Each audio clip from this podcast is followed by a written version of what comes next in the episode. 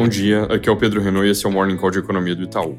Começando pelos Estados Unidos, na sexta passada o payroll de outubro veio mais forte que o esperado, mostrando mais um mês de geração robusta de empregos, com salários subindo um pouco mais também do que se tinha na conta, mesmo que desacelerando com relação ao passado recente. O número de desemprego subiu, mas pode ser temporário e, de qualquer forma, ainda está baixo, em 3,7%. Então, esse é mais um relatório de mercado de trabalho que mostra uma economia que consegue aguentar juros mais altos nos Estados Unidos, acima de 5%. Nessa semana agora saiu o CPI, que deve vir na quinta com alta de 0,54% no índice cheio e 0,38% no núcleo, projeções nossas que estão abaixo do consenso de mercado e seriam consistentes com alguma desaceleração na variação ano contra ano. Também tem uma série de dados a serem divulgados, mas a atenção deve ficar com as eleições para o Congresso americano que acontecem amanhã e se as nossas contas estiverem certas, devem trazer a vitória dos republicanos no equivalente deles à Câmara e possivelmente no Senado também, mas aí nesse caso com um placar bem mais apertado. Na China, depois daqueles rumores sobre possível reabertura o governo volta a reiterar que não vão abandonar a política de tolerância zero. Lembrando que o timing para essa eventual mudança, inclusive, não seria muito conveniente, porque casos por lá seguem em alta, já no pior patamar desde a situação que levou a lockdowns em abril e maio, mas ainda bem abaixo do pico desses meses. Aqui no Brasil, essa semana começa como a outra terminou, com muito ruído em torno da política fiscal no ano que vem, mais especificamente no que diz respeito à licença para gastar, o waiver, que vai ser pedido para ter despesa além do teto em 2023.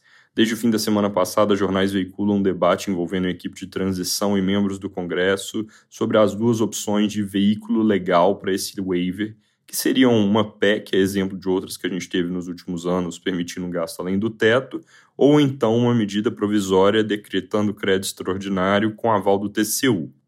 A principal vantagem percebida de cada opção é que, no caso da PEC, tem menos áreas cinzentas juridicamente falando. Muda-se a Constituição e aí não tem muito risco de questionamento. Já a vantagem do MP com crédito extraordinário é que ela dispensaria a necessidade de se negociar com o Congresso atual a aprovação já nesse ano, porque MP o presidente edita e ela já passa a valer, o Congresso só aprova depois. Alguns jornais reportam hoje cedo que dentro da equipe de transição a decisão foi em favor da PEC, mas que o presidente eleito, que volta de uns dias de descanso, deve em breve bater o martelo sobre isso. Outra coisa que causa barulho é qual seria o tamanho do waiver. Se fosse só manter o Auxílio Brasil Bolsa Família no tamanho atual, o valor precisaria ser cerca de 60 bilhões. 100 bilhões, que é mais ou menos 1% do PIB, é um número que já circula há um tempo para acomodar outras necessidades, mas na semana passada apareceram notícias sobre 200 bi em gastos. E, na verdade, para colocar no orçamento do ano que vem todas as promessas de campanha, o efeito sobre o resultado do governo poderia ser ainda maior, dado que, por exemplo, os, 200, os 120 bilhões de perda de receita decorrentes da revisão da tabela do IR ainda não estão nessa conta. Ao longo dessa semana vai ser importante monitorar como o mercado reage a esses números ou a falta deles, porque, segundo o Globo, tem uma corrente que defende fazer uma espécie de cheque em branco na PEC, aprovando primeiro a autorização para furar o teto e depois definindo exatamente em quanto. Na semana passada tinha muita coisa acontecendo, especulações sobre nomes de ministros, por exemplo, e não houve uma reação clara dos preços de ativos de risco a essa discussão, mas é bom ficar de olho. Lembrando que não precisa vir tudo na PEC, a parte emergencial, por assim dizer, é pagar o Auxílio Brasil de 600 já na virada do ano. O resto dá para discutir com o próximo Congresso, inclusive como ficam as regras fiscais para os próximos anos. Sobre nomes e ministérios, ainda tudo muito solto, com várias idas e vindas no noticiário no que diz respeito à fazenda e planejamento. Hoje, de destaque, tem reporte no portal Metrópolis de que o Fernando Haddad foi cotado para educação, mas disse ao presidente eleito que prefere economia e está ganhando espaço dentro do partido para assumir essa cadeira. Já o Globo reporta que o Alexandre Padilha volta a ganhar força.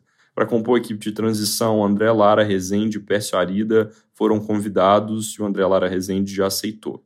Sobre os protestos que vêm acontecendo de forma quase constante desde o feriado da semana passada, a Jovem Pan reporta que o movimento está chamando uma greve geral a partir de hoje, convocando empresários a fecharem suas indústrias, fábricas e comércio.